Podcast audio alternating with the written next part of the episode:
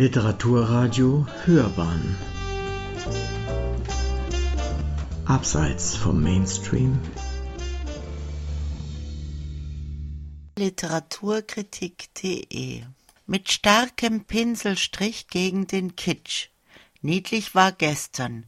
Der kleine Prinz in der Übersetzung von Peter Sloterdijk und mit neuen Illustrationen von Nikolaus Mahler. Eine Rezension von Hannelore Pieler. Gleich vorneweg. Den berühmtesten Satz ließ Peter Sloterdijk unangetastet. Anders als beim Literaten Hans Magnus Enzensberger, der daraus ein sperriges Satzkonstrukt bastelte. Zitat Man begreift gar nichts, wenn das Herz nicht dabei ist.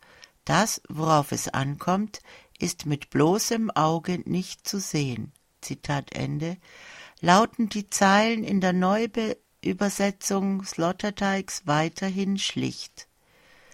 Zitat Man sieht nur mit dem Herzen gut, das Wesentliche ist für die Augen unsichtbar.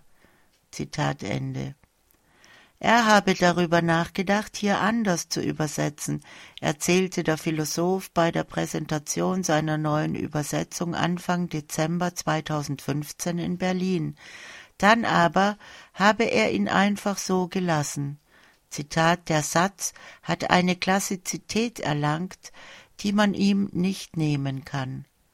Zitat Ende. Eine kluge Entscheidung des 68-Jährigen, bietet doch der kleine Prinz für einen Übersetzer ganz andere Gelegenheiten, sich zu beweisen. Siebzig Jahre nach dem Tod des Autors sind nun die Rechte für Antoine de Saint-Exupérys Bestseller ausgelaufen und prompt überschwemmt eine Flut von Neuübersetzungen den Markt. Der Düsseldorfer Karl Rauch Verlag, der diese in Deutschland seit 1950 innehatte, legte dabei bereits 2009 vorsorglich eine neue Version vor, um nicht ins Hintertreffen zu gelangen. Elisabeth Edel hatte damals die ursprüngliche Übersetzung des Ehepaars Grete und Josef Leitgeb modernisiert. Nun folgten ihr neben Enzensberger, DTV, auch Peter Stamm, S. Fischer, Ulrich Bossier, Reklam und eben Sloterdijk, Inselverlag. Als zu kompliziert und künstlich, vor allem in den Dialogen, empfand Edel die Übersetzung der Leitgebs, mit der die begeisterten Leserinnen und Leser des kleinen Prinzen seit Generationen aufgewachsen sind. Auch Sloterdijk setzt in seiner Neuübersetzung auf sprachliche Frische und Zeitgemäßheit und verleiht einzelnen Sätzen immer wieder eine größere Eleganz. Dabei geht er jedoch auch erfreulich behutsam vor und setzt seine Akzente als Übersetzer ganz gezielt.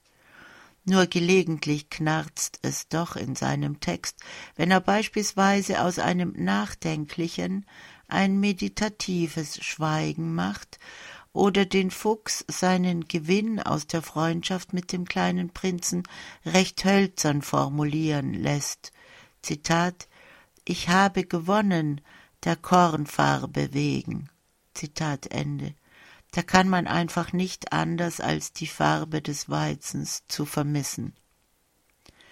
Was die Ausgabe des kleinen Prinzen im Inselverlag jedoch von allen anderen Neuausgaben abhebt und zu etwas Besonderem macht, ist nicht Sloterdijks Übersetzung, es sind die Illustrationen, denn anders als in den übrigen Neuerscheinungen wurden hier nicht die Originalillustrationen des Autors verwendet. Das ist durchaus mutig, bildeten die Zeichnungen Saint-Exupérys doch mit dem Text zusammen eine untrennbare Einheit. Die Zeichnungen sind der kleine Prinz, sein authentisches Abbild, bekannt auf der ganzen Welt. Und doch erscheint die Neuillustration im Ergebnis als fast unausweichlich, denn die Zeichnungen Saint-Exupérys werden leider inzwischen auch gnadenlos verramscht. spätestens seit der kleine Prinz in einer Kinderzeichentrickserie nur noch als Aufhänger für triviale Abenteuergeschichten mit vorhersehbarem Ausgang dient, sieht man hier nur noch staunend gleichsam den Geschäftsmann seine Besitztümer verwalten, das Merchandising von Tassen bis zu Adventskalendern inklusive. Hier hat nun der Comiczeichner Nikolaus Mahler mit seinen Illustrationen für eine erfrischende Neuinterpretation gesorgt. Dass der Österreicher keine Scheu vor großen Aufgaben kennt, hat er bereits mit Literaturadaptionen in Comicform, darunter Musils Mann ohne Eigenschaften, gezeigt. Malers Kleiner Prinz ist ganz in dem minimalistischen Stil gehalten, für den der 46-Jährige bekannt ist. Er reduziert die Figur auf das Wesentliche, jegliche Niedlichkeit ist mit grobem, starkem Pinselstrich weggewischt, roter Mantel, blonder Haarschopf, Schal und eine überdimensional lange Nase. Das alles gezeichnet in kräftigen Farben, so stapft der kleine Prinz hier durch die Wüste und bezaubert gerade durch diese Abstraktion mehr denn je, zumal in der Szene mit dem Fuchs unvermittelt doch verblüffende Ähnlichkeiten mit dem Original deutlich werden. Ist nicht in Saint-Exupérys Fuchs mit den zu großen Ohren auch schon eine gewisse Überzeichnung angelegt? Bei Maler zumindest fügt es sich als solche plötzlich ganz selbstverständlich in die leicht karikaturhafte Umgebung ein.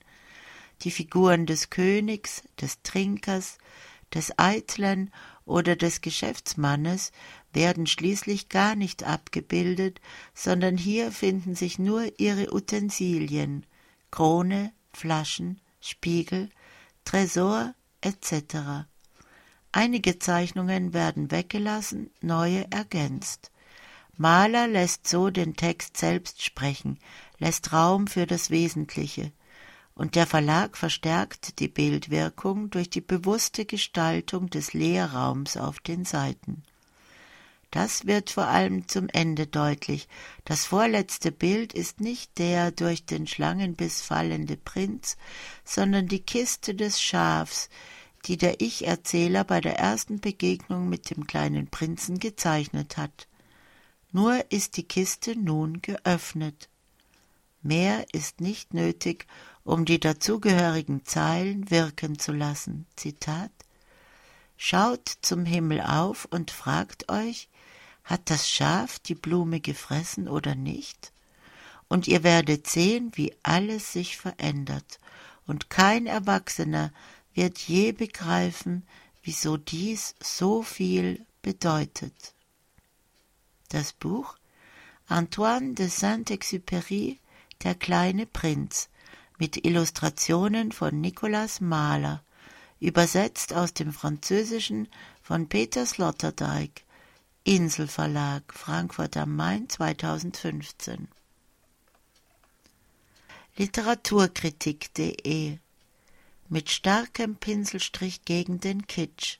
Niedlich war gestern der kleine Prinz in der Übersetzung von Peter Sloterdijk und mit neuen Illustrationen von Nikolaus Mahler. Eine Rezension von Hannelore Pieler, Sprecherin Susanne Bummel-Vohland.